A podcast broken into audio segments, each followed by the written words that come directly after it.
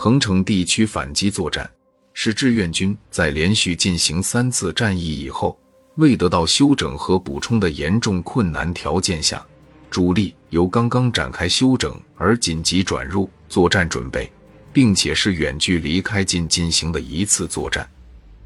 这次作战取得胜利，在作战指导上有如下几个特点：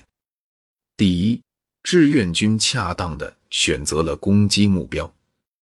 志愿军主力从休整地域出动后，在横城和地平里均出现了歼敌有利机会，但底平里之敌主要是美军，兵力集中，战斗力强。如果志愿军两昼夜不能解决战斗，其东南西三面的美军和南朝鲜军均可实施增援，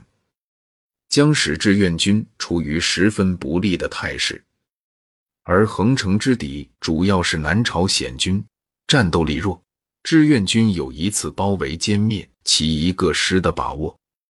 于是，彭德怀在征求邓华、韩先楚两位前方指挥员和各军的意见后，经慎重考虑。确立了先打横城之敌的决心，作战的结果圆满实现了预定的歼敌决心。第二，集中了绝对优势的兵力和尽可能多的火力。虽然预定歼敌目标只有南朝鲜军一个师和美军一个团，但志愿军为了更有把握歼灭敌人，则集中了四个军，共十一个师，总兵力约十二点五万人。担任攻击的部队九个师，约十万人；而横城地区的敌军为南朝鲜军一个师又一个团，和美军一个团，共约两万余人。志愿军占有四倍以上的兵力优势，而在主要突击地段上横城西北，则集中了六个师，占有七倍以上的兵力优势。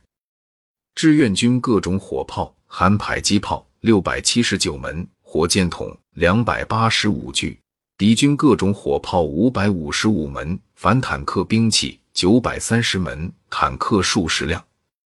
志愿军在火力上虽不占优势，但已尽了最大可能，从而更有把握实现歼敌目标。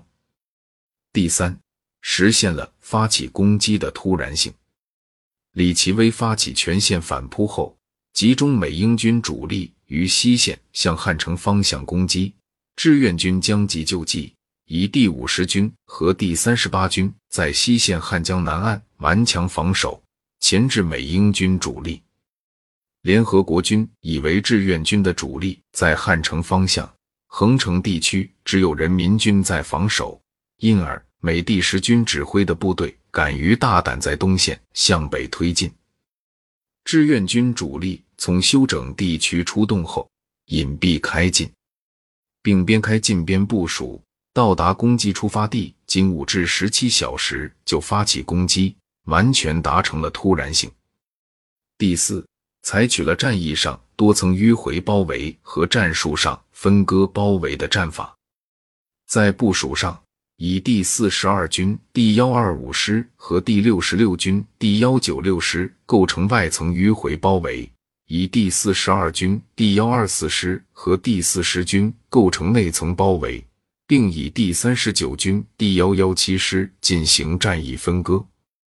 各师在完成战役上的分割包围外，还采取战术上的分割围歼，将被围之敌分割成若干小块而歼灭之。并且注意捣毁敌军炮兵阵地，使其步兵失去火力支援，从而使作战取得圆满结果。李奇微在他的回忆录中对于横城作战也做了描述。他说：“我们被迫又放弃一些地区，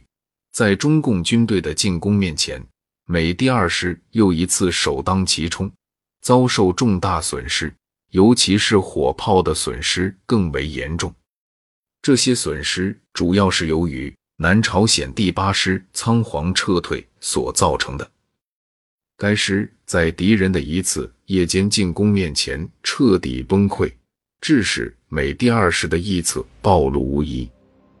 南朝鲜军队在中国军队打击下损失惨重，往往对中共士兵怀有非常畏惧的心理，几乎把这些人看成了天兵天将。脚踏脚底的中共士兵，如果突然出现在南朝鲜军队阵地上，总是把许多南朝鲜士兵吓得头也不回的飞快逃命。